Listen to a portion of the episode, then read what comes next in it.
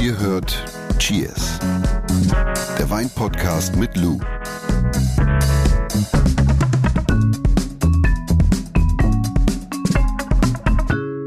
Wir kommen zu unserem gemeinsamen Probiermoment der Woche. Es geht 18.000 Kilometer ans andere Ende der Welt. Flugzeit Sind so. 18.000? Ich habe keine, ich bin Ja. so Geografie so Ich habe nachgeguckt. schlecht. Aber Flugzeit ist so zwischen 22 und 23 Stunden. Mhm. Und das ist ein Brett, wenn man das macht. Selbst mit Umsteigen und Atmen. Aber, aber steigt man um oder fliegt man durch? Nee, ich glaube, man steigt fast immer um. Ich weiß es gar Man nicht. wo steigt fast dann immer um aussteigt. und muss ja auch die Maschinen auftanken. Und dann ist man am anderen Ende Der Welt. der Welt Mhm. in Neuseeland. Genau. Unser Wein der Woche. Heimat von Herr der Ringe, ne? Heimat vom Sauvignon Blanc. Mein Der weiße Rebsorte, die wir heute auch im Glas haben. Der Wein der Woche. Ja, Sauvignon Blanc aus Marlborough. Ich selber war noch nie da. Da unten steht auch ganz viel auf meiner To-Drink-List natürlich. Und wir, also ich glaube, das, was man so in, in Deutschland aus Neuseeland kennt, ist auf jeden Fall eine Rebsorte, nämlich die weiße Rebsorte Sauvignon Blanc. Diese Sauvignon Blanc kommt jetzt aus Marlborough. Wir haben in Neuseeland die Südinsel und die Nordinsel. Und Marlborough liegt, wie sagt man, auf der Südinsel. Ja, Ja, ja.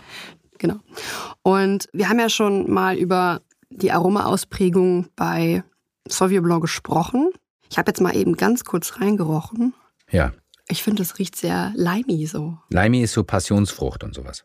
Ja, ich finde sehr, sehr viel Passionsfrucht, finde ich. Und weißt du, was auch ganz typisch ist? Und? das, ja, sag mal. Zitronig. Ja. So, so, so, so limey im Sinne von so, so Limettenschal. Ja, Limette.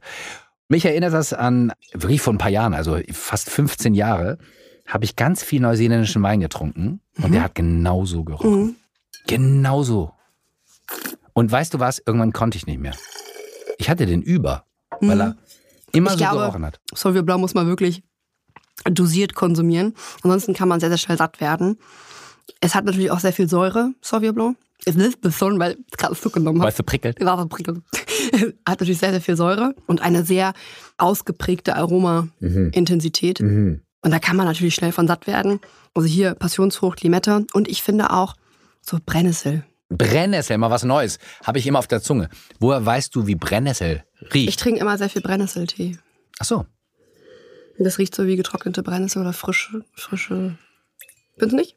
Mhm. Ich habe es ja jetzt schon im es Mund gehabt. Also es ist wenig grüne Paprika oder was dergleichen. Es ist wirklich Brennnessel, so ganz leichte grüne Nuancen. Ich hab's und es hat vor allen Dingen Vielleicht ein bisschen raus. Spargel. Es hat hinten raus. Grapefruit? Mhm. Grapefruit, kann Grapefruit. sein. Das ist für mich so ein Terrassenwein. Mhm. Oder? Ja, passt Ich finde, ja. das ist wirklich so ein, schmeckt auch bei Regen, hast ein bisschen Sommer dann zumindest in so einem Glas. passt zu unserer Ja, Jahreszeit, wollte ich sagen. Ja, ich finde es echt einen super coolen Terrassenwein, auch wenn dieser Begriff so ein bisschen ausgelutscht ist, kann keiner mehr hören, aber ich finde, der Begriff hat einfach seine, die, beziehungsweise die Beschreibung hat so seine Daseinsberechtigung und das ist für mich der Inbegriff von einem Terrassenwein. So, Wir sprechen heute über Wein und Lagerung. Mhm. Was ist eigentlich Lagerung? also wenn ich Wein in den Keller packe oder in einen Klimawein-Klimaschrank, Mhm.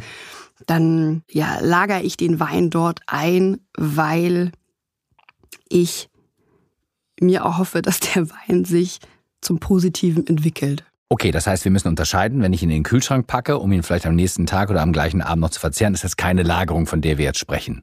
Da bewahre ich den auf. Lagerung, da will ich was mit bezwecken. Mhm. Aber Und- müssen denn eigentlich alle Weine dann gelagert werden? Definitiv nein. Ich würde sogar behaupten, dass 90 Prozent aller Weine, die es, ich spreche jetzt einfach mal nur von Deutschland, könnte man wahrscheinlich auch für die EU sprechen, aber ich glaube, alle, oder 90 Prozent aller Weine, die es auf dem Markt gibt, sind für den jetzigen Konsum. Trinkfertig auf ja, den, nee, trinkfertig wirklich. geboren. Also, früher hat man ja Weine gelagert, weil sie wirklich ungenießbar waren. ja.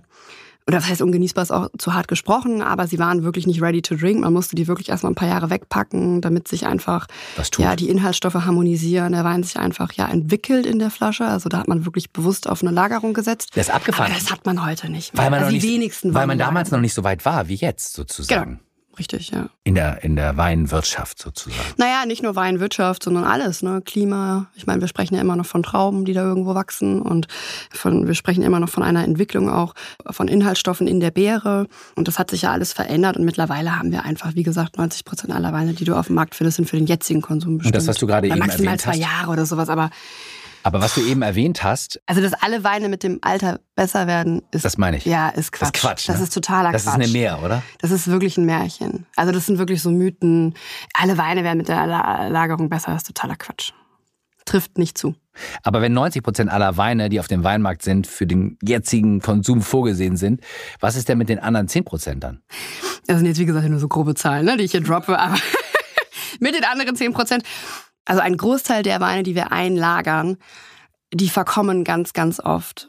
Weil man sich einfach, selbst wenn Weine für die Lagerung bestimmt sind, ja, dann packt man die weg und hebt die auf für den Geburtstag, für den Jahrestag und für den ganz besonderen Moment. Und schlussendlich ist man in einer Holzbox und dann hat man den besonderen Moment nie gehabt und der Wein vergammelt im Keller. Jetzt mal überspitzt gesagt. Verstehst du, weil dieses Aufziehen von Wein, gucken, Mensch, hätte der jetzt noch gekonnt oder nicht, dann kauf dir lieber zwei Weine. Weißt du, betrachte das an der Entwicklung. Aber jetzt einfach was, was stumpf oder einfach jetzt wegzulegen, nee. Die Enttäuschung habe ich ja in einer der ersten Folgen schon mal erzählt, dass ein Freund von mir es erleben musste, dass er seinen Wein gelagert hatte. Er dachte, gut gelagert hat, Mhm. äh, unten im Keller. Und dann gab es da einen Wasserschaden und das Klima hat sich so dermaßen verändert, dass alle Flaschen kaputt waren. Habe ich ja erzählt, so ein traurig. Wir waren sind mit 80 Flaschen und wirklich Preisklassen. Und dann seid ihr, glaube ich, zur Tankstelle gefahren, habt euch da noch Ja, es war furchtbar. Ich, ich kann die Geschichte immer wieder erzählen. Aber wenn du gerade eben gesagt hast, ähm, zieh doch auf, da, da hast du auch kein Limit. Du, du bist ja völlig schmerzbefreit. Wie soll ich denn anders beurteilen, ob der Wein hätte liegen bleiben müssen oder nicht? Dann kaufe ich mir lieber zwei Flaschen von dem jeweiligen Wein, leg eine weg und eine mache ich auf und guck, hm, ja gut, hätte noch oder hätte nicht. Ganz oft ist es aber so, selbst bei großen Burgundern, die ich trinke, wo ich dann sage, nee, es ist jetzt einfach schon geil zum Trinken. Das ist bei mir auch immer so eine Prämisse, dass ich sage, äh, die Zeit ist zu kurz, um schlechten Wein zu trinken. Das Klingt total, Aber es ist so. Ja. Das ist wie mit ganz vielen Dingen im klingt Leben. total kitschig, aber dass ist man das sich, dass man sich immer Sachen aufspart und sagt, das mache ich dann nächstes Jahr, das mache ich nächstes Jahr. Und irgendwann kommt vielleicht der Moment, und den reflektiert man ja leider im Leben an anderen Ereignissen sehr oft, dass es dann zu spät ist. Und ich glaube, mit Wein ist das ganz genauso.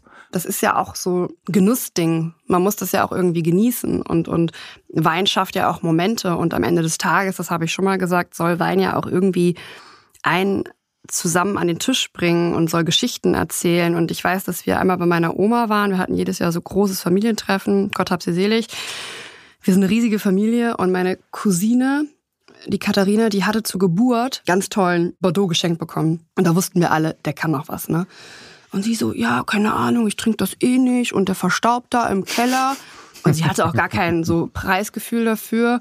Und dann habe ich so, du, ist das okay für dich, wenn wir einfach mal eine aufmachen und gucken, ob der überhaupt noch was kann oder sollen wir den da jetzt verstauben lassen? Und sie so, nee, mach mal gerne auf. Und dann haben wir wirklich mit, ich glaube, 20 Mann eine Flasche Bordeaux geöffnet und jeder hat mal probiert und jeder hatte was zu kamellen, jeder wollte irgendwie was sagen. Und es war einfach so schön, dass Ja. man das dann doch zusammen macht und nicht sagt, nee, ich lasse Ja. das jetzt liegen, weil, also was ich damit sagen möchte, Wein ist dafür da, um getrunken zu werden. Wie gesagt, Man muss nicht immer auf den richtigen Moment warten, Nee. man muss den Moment schaffen. kreieren und schaffen. Richtig, man muss das Glück nehmen. Ja, aber es ist wirklich so.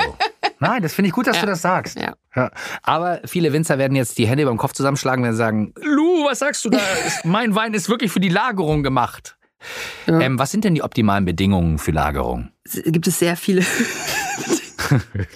Okay. Also, in erster Linie ganz wichtig, wenn ich jetzt wirklich, also wie gesagt, nicht alle Weine sind für die Lagerung bestimmt. Wenn ich dann aber wirklich Weine habe, die für die Lagerung geeignet Mhm. sind, dann sollte ich darauf achten, dass der Lagerort erstmal dunkel ist. Ja? Okay. Also sollte auf jeden Fall geschützt sein vor UV-Strahlen. Nicht nur wegen der Helligkeit, sondern auch einfach aufgrund dessen, dass natürlich auch Sonnenstrahlen die Temperatur verändern können. Also Hitze. zum Beispiel, wenn ich jetzt in ein Weinfachgeschäft gehe oder wo auch immer hin und dann haben die da so tolle Schaufenster und dann sehe ich die Weine, die da im, im Schaufenster stehen und der Verkäufer würde mir da eine aus dem aus dem, aus dem Mhm. Schaufenster gehen, würde ich rückwärts wieder rausgehen, weil ich sagen würde, kannst du schön selber trinken, aber ich trinke das mit Sicherheit nicht, weil da ballert so die Sonne rein, da entsteht so eine Hitze in so einem Schaukasten oder Schaufenster.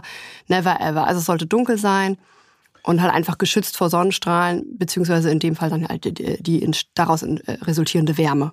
Ja? Aber das heißt vor allen Dingen, höre ich daraus, Schwankungen sind schlecht. Schwankungen sind sehr, sehr schlecht, wenn man wirklich über eine ernsthafte Lagerung von Wein nachdenkt, dann sollte die Temperatur so konstant wie möglich sein.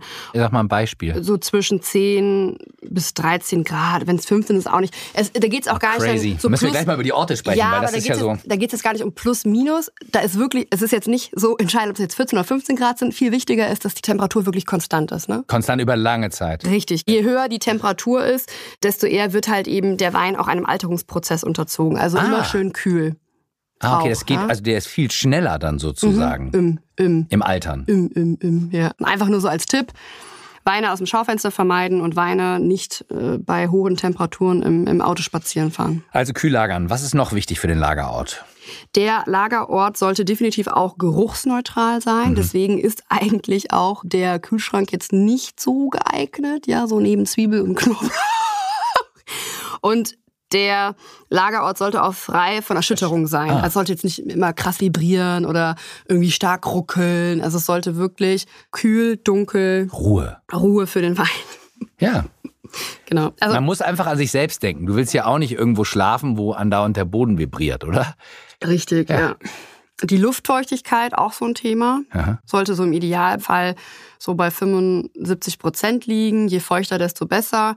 Da aber auch ein Tipp, wenn dann der Lagerort sehr feucht ist, dann sollte man einfach darauf achten, dass man, gerade wenn man wirklich Raritäten einlagert oder wirklich teure Burgunder oder whatever, sollte man einfach darauf achten, dass man die Flasche mit Folie umwickelt. What? Ja, aber sonst hast du ja so Beschädigung, Etikett, alles drum und dran, Korken. Also einfach in Folie um, umwickeln, das ist wichtig. Die ganze Flasche oder nur oben jetzt den? Nee, kannst du, ruhig, kannst du schon die ganze Flasche machen einfach. Aber dann sammelt sich darunter doch vielleicht auch Feuchtigkeit. Oder? Wenn du sie richtig eng verpackst, Mhm. nicht. Also die Etiketten bleiben erhalten. Einschweißen, ja. Einschweißen. Also Weine mit Korkverschluss sollte man außerdem liegend lagern, Mhm. vorzugsweise. Weine mit Schrauber- oder Glasverschluss, würde ich jetzt nicht sagen, dass es egal ist, aber die können auch stehend gelagert werden. Okay. Und dann die Orte.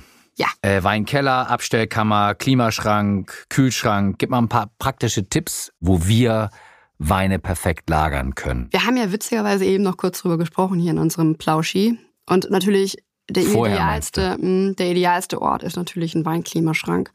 Ist aber natürlich in der Hm. Das Anschaffung nachhaltigste relativ. von allen. Mhm, genau.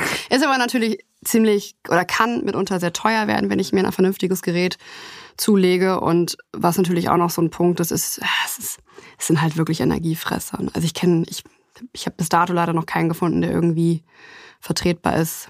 Was ist denn das Tolle am, am Klimaschrank? Naja, beim Klimaschrank ist es natürlich so, dass er, wie wir gerade schon gesagt haben, er hat UV-beständiges Glas. Dann haben wir verschiedene Klimazonen, ja, so Rotwein, Weißwein, können wir alles im, im Idealfall regeln, also steuern die Temperatur. Dann haben wir keine Erschütterungen und es ist halt eben auch geruchsneutral und es ist dunkel. Und, Und ich kann trotzdem dann- reingucken.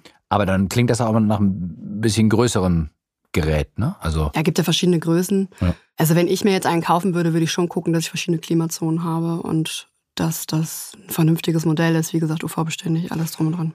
ich habe mal so ein Geschenk bekommen, so ein eher Weinkühlschrank, äh, ziemlich klein. Ich glaube, da passen rein, was war ungefähr 18 Flaschen 18 oder Flaschen, ja, das sind so diese gängigsten. ja, aber der Kuh, der lutscht Energie. Ich glaube so Effizienzklasse F, also nicht existent. Ja. Brüllend laut. So. Laut ist. Ja, warte, Echt? ich war auch kaputt. Aber ich habe mich dann gefragt, wo stellst du den hin? Und im Endeffekt, ich habe ihn jetzt ausgemacht und ich Mhm. lager da Wein drin, weil ich ihn dann schließen kann, Mhm. an, der gleich, an der gleichen Stelle in der Küche. Aber jetzt auch nicht tatsächlich, das ist kein Wein, den ich über Jahre weglege, ne? sondern es Mhm. ist eher so, Ja, sozusagen, den trinke ich dann in einem Jahr oder in anderthalb Jahren. Ich kaufe mir ja nicht grundsätzlich einen Weinkühlschrank nur für die Lagerung, sondern ganz oft ist es ja einfach ein Grund, also so ein Platzgrund. Ne? Klar, Und Kühlschrank ist voll, Kühlschrank ne? ist, mein Kühlschrank Nicht- aus allen Nähten. Aber nicht vor Lebensmitteln, oder wie? Nicht vor Lebensmitteln. Ich glaube, da passt gerade noch so ein Stück äh, Käse rein. Und viele lager, lagern den Wein dann unter der Spüle oder sowas, was wirklich auch echt nicht cool ist. Da ist Hitze von der Spülmaschine und und und und. und. Feuchtigkeit. Feuchtigkeit äh, auch nicht machen. Und dann schaffen sich halt viele einfach einen Weinklimaschrank an, weil der Wein ist perfekt temperiert, perfekt gelagert und ich habe halt einfach einfach nur einen Platz für Wein. Und Mhm. nicht jeder hat halt den Luxus, einen Knollenkeller zu haben oder irgendwas dergleichen. Das wäre das Ideale, oder wie? Also Ja, so ein so ein kühler Keller. Ja, ideal wäre einen kühlen und trockenen Keller, der, der dunkel ist und wo ich eine ungefähre, also wo ich eine konstante Temperatur habe. Das haben wir damals bei uns, bei uns in der Gastronomie gemacht. Wir hatten wirklich so einen ganz, ganz alten Knollenkeller. Da war meine Oma früher im Krieg drin, weil es Bombenangriff und sowas war. Und den haben wir dann so ein bisschen umfunktioniert, Regale reingestellt und das war unser Weinkeller. Und der war immer gleiche Temperatur, dunkel, keine Erschütterung, gar nichts, nix. Weißt du so, und das war perfekt. Aber das hat halt nicht jeder. So was mache ich dann also. Alternativ, wenn man zum Beispiel eine große Wohnung hat, dann gibt es ja oft so ein Gästezimmer, was leer steht. Und die beheizen wir ja in der Regel nicht jetzt volle Möhre. Und wenn da noch ein Kleiderschrank drin steht, dann könnte man auch diesen Kleiderschrank nehmen, um Wein zu lagern. Vorausgesetzt, es ist jetzt nicht so ein Ikea-Kleiderschrank, der so unfassbar nach Späne riecht. Aber das wäre zum Beispiel eine Möglichkeit, weil das auch eine konstante Temperatur mhm. ist, relativ kühl ist. Das ist aber ähm, schon mal ein spannendes Szenario, ja, finde ich. Das, also das haben viel, also ich kenne das, meine Tante hat so ein großes Haus, da haben sie mehrere solche Zimmer. Wer sagt, okay, gut, ich wohne jetzt in einer Zwei-Zimmer-Wohnung irgendwo in Berlin City, habe ich jetzt nicht, dann kann man drüber nachdenken, dass man den Kleiderschrank nimmt ja. oder den, den Bettkasten, da ist es auch sehr kühl. Das funktioniert aber auch nur, wenn wir keine Fußbodenheizung haben, ne? Ja. weil dann ist schon wieder Game Over. Also Fußbodenheizung und das ist auch noch ein Tipp von mir, wenn ihr Wein nach Hause geliefert bekommt und ihr habt eine Fußbodenheizung oder irgendwelche bollernden Heizkörper. Ich sehe das so oft, dass Leute Wein an den Heizkörper stellen oder voll auf die Fußbodenheizung, wo ich mir so denke, oh nee, bitte nicht. Also wirklich. Aber mit dem Bettkasten, das kann auch komisch sein natürlich, ne? So. Finde ich schon lästig. Neue Freunde, neuer so Freund Date, so ne? und dann macht die das erste Mal den Bettkasten aus so, ey. Kann aber, also es kann funktionieren, wenn man jetzt wirklich Platzmangel hat. Ein Freund von mir, Olli, der ist so ein bisschen Wine-Maniac, ist auch in so einem Weinclub mit Freunden und mm. die ziehen dann auch mal zusammen so Flaschen auf im, im oberen Bereich und mm. leisten sich einfach was. Das ist ein Hobby. Und einer von den Freunden, mit dem er zusammen dieses Hobby betreibt, sozusagen, der hat ja, der hat so einen Gewölbekeller, glaube ich. Der hat so diesen idealen Ort. Mhm. Und das heißt, Olli hat seine gesamte Sammlung zu seinem Freund gegeben, weil er da sicher sein kann, dass der da ja, gut, gut aufwächst, gut, lagert, ja, gut, so, gut so altert. Sozusagen. Ich meine, das hat ist das absoluter, ist das absoluter Luxus. Also ich muss mir jetzt auch was überlegen für meine Zwei-Zimmer-Wohnung in Berlin. Du. Ja, wirklich. Ich habe aktuell mein ganzer Kühlschrank, der Platz aus allen Nähten. Das Ding ist halt, ich trinke das auch relativ zeitnah. Ich wollte gerade sagen, schneller trinken. Aber du. ich werde mir wahrscheinlich irgendwann auch ich, einen Weinklimaschrank. Ich komme wahrscheinlich nicht drum rum. Aber jetzt, wir werden philosophisch. Ich finde, wir brauchen jetzt noch mal ein paar praktische Tipps in Sachen Weinlagerung. Ja. Also, hast du noch ein paar allgemeine Tipps? Also, wir haben ja schon gesagt, also Schaumweine oder generell Wein Tipp Nummer eins, niemals an heißen Sommertagen im Auto zurücklassen. Ja? Weine sind extrem temperaturempfindlich, das ist schon mal so das Erste, das haben wir eben schon ausführlich besprochen. Merkt man dann auch natürlich, wenn der Schraubverschluss sich unnatürlich ausgedehnt hat oder der Korken herausgedrückt, also bereits herausgedrückt ist, ne, dann weiß man, okay, da war, ist ein bisschen was schiefgelaufen hier. Äh, Heizkörper hast du erwähnt? Heizkörper habe ich erwähnt. Bitte nicht an den Heizkörper, bitte nicht auf die Fußbodenheizung. Noch so ein Tipp am Rande, wenn ihr Wein wirklich gerade erst bekommt oder lang durch die Gegend kutschiert habt und also lange Fahrten, viel rüttelt und geschüttelt und alles drum und dran, packt den Wein erstmal eine Woche irgendwie an die Seite. Ruhe. Ja, ja, der klingt total bekloppt, aber ich meine, es ist schon ein sehr empfindliches Produkt. Was für eine Qual, ne? Da bringt man sich aus dem Urlaub ein gutes Fläschchen mit Boah, und da muss man erstmal warten. Ne? Ich war letztens in Berlin in so einem Café und dann hatten die so in der Auslage auch so, was ich eben erzählt habe, im Schaufenster, so Petnat. Petnat ist so, ja. haben wir letztens drüber gesprochen. Ja. Schaumwein, eine Gärung, bliblablub, Kronkorken drauf. Und es waren draußen bestimmt 35 Grad. Und die Sonne hat da reingeballert. Und ich bin wirklich nie jemand, der irgendwie einen auf einen Fehler hinweist oder so, weil ich das unfassbar unangenehm fand, äh, finde, grundsätzlich. Und dann habe ich aber zu ihr gesagt, darf ich was sagen? und dann meinte sie ja. Und dann sage ich, ja, seien Sie mir nicht böse, aber Sie haben hier sehr viel Petnat im Schaufenster stehen. Und ich gehe jetzt schon in Deckung, weil ich habe echt Angst, dass das Plupp. hier bald in die, in ja. die Luft geht. Und da ist halt ordentlich Druck drauf. Und das gäbe, also das, nee, und? also, uff, ja. Hat sie sich bedankt für den Tipp oder hat sie dich böse angeguckt? Nee, sie fand mich einfach scheiße in dem Moment. sie, hat noch mehr, so, okay. sie hat noch mehr Flaschen ins Schaufenster gestellt. Das war wirklich ganz... Und ich habe die Flasche angefasst und die war einfach kochend heiß. Das Ding war am Kochen. Ich habe mir einfach, Leute... Hinüberheit. Leute, ja, gut. Ja, und genau, das mit dem Transportweg habe ich auch schon gesagt. Also wie gesagt, wenn ihr Wein bekommt, dann auf jeden Fall erstmal so zwei, drei Tage, keine Ahnung, vier, fünf, sechs, sieben Tage zur Seite stellen. Ja. Und ein bisschen entspannen lassen. Ich habe jetzt zum Beispiel auch Wein mitgebracht aus dem Urlaub aus Südafrika. Und den Wein habe ich jetzt auch erstmal zur Seite gepackt. Ja, weil du ja auch genug noch in der Wohnung hast. Wenn das nicht so ist, dann hat man die Worte von Lou im Ohr. Nach sieben Tagen irgendwie. Lou sagt, ein Tag noch. Warte mit der Flasche noch einen Nein, Tag, dann geht's dir besser. Schon, schon Unterschied. So, ich glaube, es waren gute Tipps für äh, die Lagerung von Wein. Ich habe eine Frage aus der Community. cheers.edeka.de ist die Adresse, wenn ihr eine Frage habt an Lou oder an mich, aber ich glaube, Lou kann besser Antworten geben. Die Frage der Woche. Mareike aus Reda Wiedenbrück, die hat uns über Instagram angeschrieben. Kann man auch machen. und würde gerne wissen von dir, wie wirkt es sich auf den Wein aus, wenn man ihn im Holzfass ausbaut? Es gibt im Prinzip zwei Gründe, warum man Wein im Kleinholzfass, also in dem sogenannten Barrique oder im großen Holz ausbaut. Das ist einmal äh, zur Aromatisierung, also man möchte den Wein geschmacklich ja, und auch im Geruch verändern. Und der zweite Grund ist, und das ist eigentlich der Hauptgrund, ist der Sauerstoffkontakt und die Lagerung des Weins, wodurch sich die Inhaltsstoffe des Weins ja harmonisieren und der Wein halt eben auch komplexer wird, sage ich jetzt mal. Und darauf gehen wir tatsächlich nochmal ganz ausführlich. Ich wollte gerade sagen, Mareike, du hast gemerkt, Lu nimmt Fahrt auf. Das heißt, du hast eine extra Folge Barrique gewonnen an dieser Stelle in den kommenden Wochen. Ne? Ja. Nee, aber da gehen wir tatsächlich nochmal ganz ausführlich in der Folge ein. Da erklären wir nochmal ganz, ganz tolle Sachen dazu und äh, versuchen auch so ein bisschen die Scheu zu nehmen. Das ist doch mal ein Teaser. Ich freue mich jetzt schon. Wir müssen noch zusammenfassen, Thema Lagerung von Wein. Nicht alle Weine werden mit der Lagerung besser. Ja. Die meisten Weine sind dafür bestimmt, dass man sie trinkt und nicht lagert. Richtig. Der Lagerort von Wein sollte, ich habe es mir aufgeschrieben, möglichst geruchslos, mhm. dunkel und kühl sein. Mhm. Dann am wichtigsten ist eine konstante Temperatur ohne Schwankungen. Mhm. Du hast so gesagt 10 bis 13 Grad. Aber das ideal, aber wichtig ist eben keine krasse Schwankung. Richtig. Nicht heute 8 und Richtig. morgen 20. Also einfach konstant und dann tut das auch nicht weh, wenn es ein Grad oder weniger oder mehr ist. Keine Erschütterung. Ja.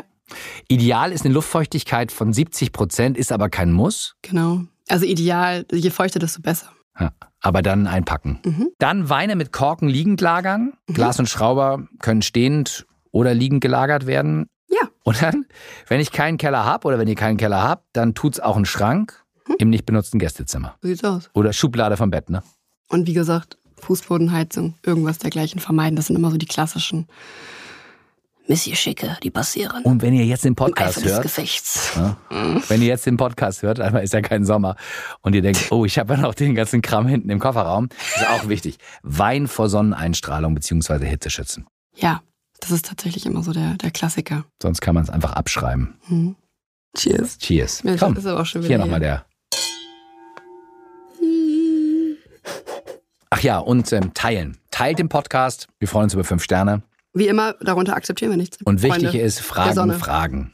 Es gibt keine dummen Fragen und es gibt eine gute E-Mail-Adresse. cheers.edeka.de und es gibt eine Menge Insights bei Insta. Äh, Wir haben einen Channel, der heißt Cheers-Wein-Podcast. Kann man auch vorbeischauen. Ja. Und sich auf die nächste Woche freuen. Uns auf die nächste Woche freuen. In diesem Sinne, tüdelü. Tschö. Dieser Podcast wird euch präsentiert von Edeka. Wir lieben Lebensmittel.